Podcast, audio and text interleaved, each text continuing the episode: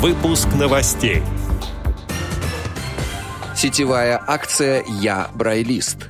На Урале опубликована антология текстов о людях с нарушением зрения и слуха. Далее об этом подробно. В студии Алишер Канаев. Здравствуйте.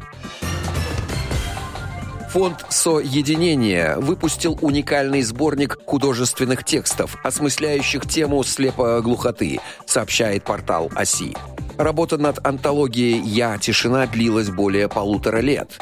В ней приняли участие как нормотипичные авторы, так и те, кто живет с особенностями слуха и зрения. Куратор проекта Владимир Каркунов ставил перед собой цель собрать как можно больше поэтических и прозаических произведений о слепоглухоте и слепоглухих людях, привлечь внимание к их мировосприятию и потребностям.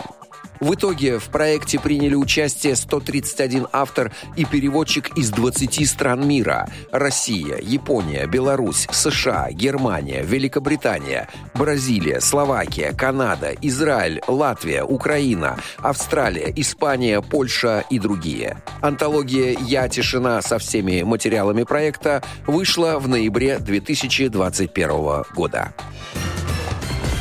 Как сообщает Всероссийское сообщество сторонников рельефно-точечного шрифта «Брайль Актив», стартовала сетевая акция «Я Брайлист».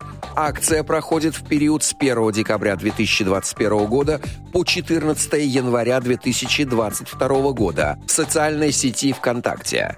Участникам предлагается поделиться своей Брайль-историей, рассказать о том, какую роль рельефно-точечный шрифт играет в их жизни. Сделать это можно в формате видео, аудио или текста, разместив свою Брайль-историю под хэштегом «Я Брайлист».